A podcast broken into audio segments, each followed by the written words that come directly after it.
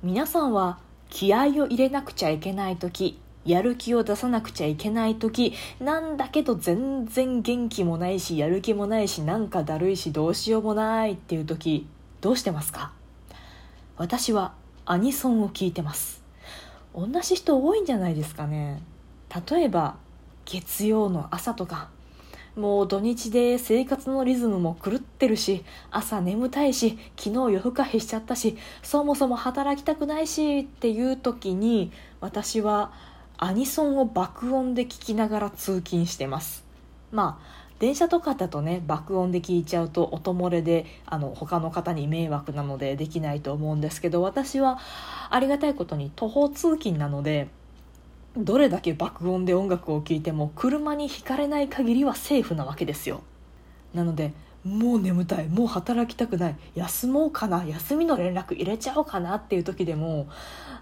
休めない時あるじゃないですか。会議が入ってるとか今日締め切りの仕事が23件ある今から誰かに振るわけにもいかないやつとかね。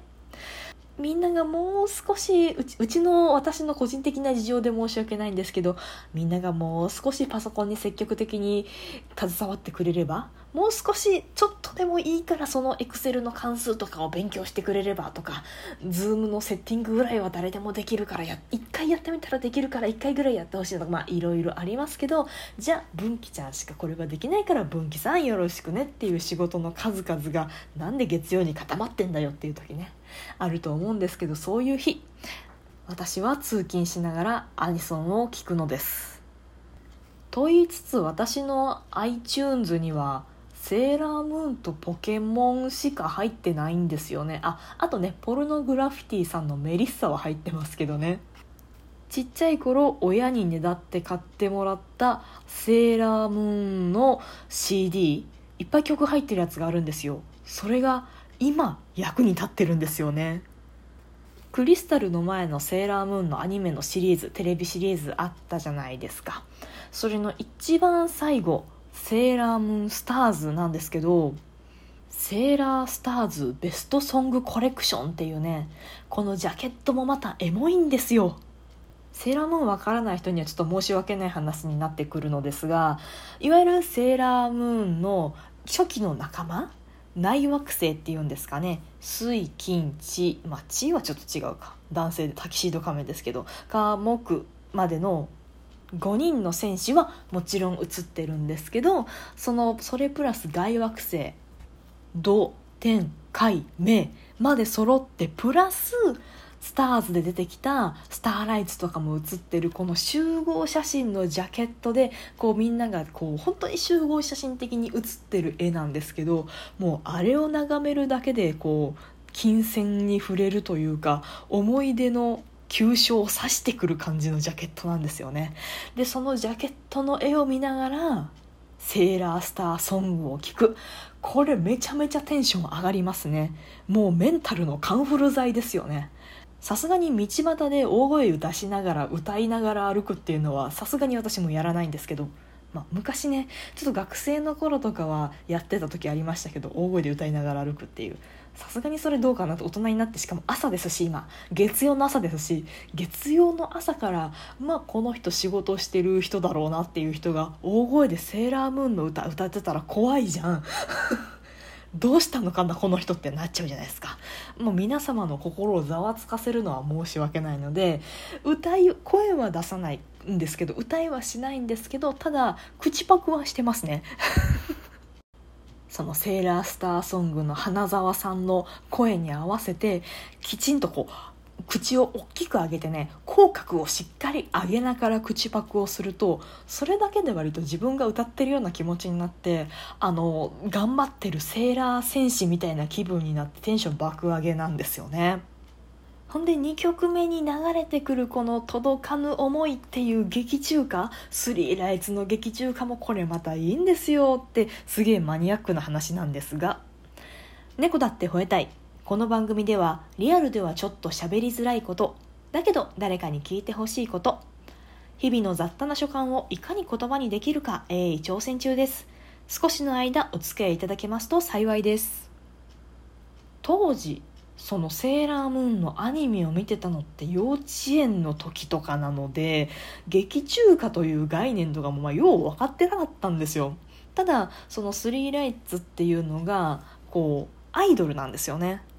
このアイドルなんですが女の人なのか男の人なのかまたセーラームーンあるあるでウラヌスさんとかと一緒で男女よくわからないんですよね。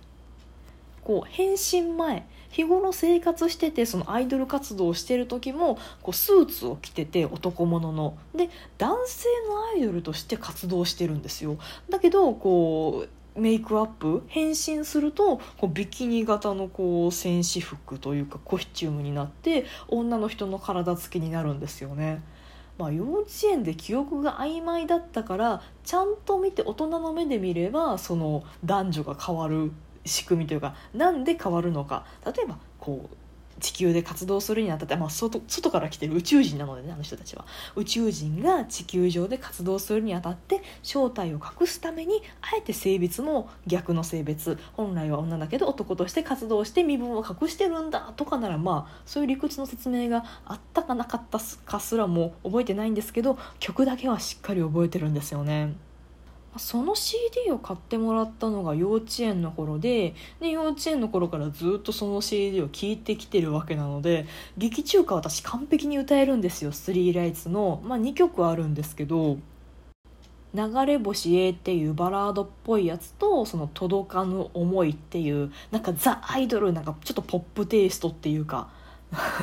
あの「届かぬ思い」の方は完全にユニゾンなんですよね。あの3人あのスターライツ3人組なんですけどずっと3人が声を揃えた状態でハモリもなければソロパートもなくずっと揃えた状態で歌ってるっていうちょっと昔のアイドルの歌の構成と全く一緒で、まあ、いい曲なんですけどね。っていうその2曲とも私完璧に歌えるんですよね。めっちゃオタクなんですよね。その部分だけ見ると。だから幼稚園とかそのちっちゃい頃に触れたものって結構構根幹を形作るよねと思います。まあ、その頃はまあ、変身して女になるとかよく分かってなかったんですけど女の人が男の人を演じてるわけですねだけど今のその雑賀美月さんとかみたいにめっちゃ声低い人がとか逆にあの梶さんみたいにこう男の人だけど声が高くって女の役も女の人の役もできるよみたいなんじゃなくて普通に女声の人が女の男の人の声を当ててるんですよ。それ今見たらすごい違和感があるんですけど違和感というかああ女の人が男の役を女の声でやってる不思議な感じっていう感じなんですけどただ曲を今、まあ、今も曲はいっぱいリピートしてるんですけどそれはそれでいいんですよね。かっこいい。女の人の少年声フェチ。女の人が少年の声を当てているその声のフェチの人っていると思うんですけどその気持ちが今になって分かりますね。キー高さで言うと女の人なんだけどそれでも男らしさを声の高さじゃなくてこの声の何でしょうね歌の中でも男らしさというかそのキャラは男であることをきちんと表現できているっていうそこに今更ながら感動を覚えたりしますあとこれはセーラームーンスターズの話じゃないんですけどこのベストコレクションにスターズ以外の曲もほとんどオープニングとエンディングは入ってるんですよね。あの初代の無印のセーラームーンの、ま、超有名な「ムーンライト伝説」から始まって乙女のポリシーとかプリンセスムーンプリンセスプリンセスムーンまで全部主要なエンディングオープニングエンディングは入ってるんですよね。で乙女のポリシーも熱唱すると熱唱するといや聞いてもいいですけど毎回こう自分で歌って自分で泣くレベルでグッとくるんですよね。特にもっと大変なこといっぱい待ち受けてるきっとそれは華麗に羽ばたくチャンスとかなりたいものになるよね。頑張る人がいいよね。涙もたまにあるよね。だけどぴっとりりしくっていうあの2番のサビの歌詞とかをお風呂場とかで熱唱してると本当なんか泣けてきちゃうんですよね。自分で自分で歌いながら自分で泣いてるっていうあの状況になってしまうんですけどグッとくるんですよね。2番なのでアニメ見てた当時はそこまで意識してなかったんですけどいざこの歌詞を自分で声に出してみると刺さるものがある。割ときちんと弱い部分というか涙もたまにあるよねっていう当たり前のことを普通にあるよねって言ってくれるこの感じが私の金銭には刺さるのですよ。それからあの家庭重視なんですよね。結果がどうってことはあんまり言ってなくってみんな本気の時がとっても綺麗だから自信持ってクリアしていくの。っていう歌詞も含めて別にあのクリアしていくのであってクリアしたこととかあのできなかったからどうとかできたからどうではなくて本気出して必死になってそれでも涙は出ちゃうよね。でも胸を張っていきましょうっていうそういうところがとっても好きですね。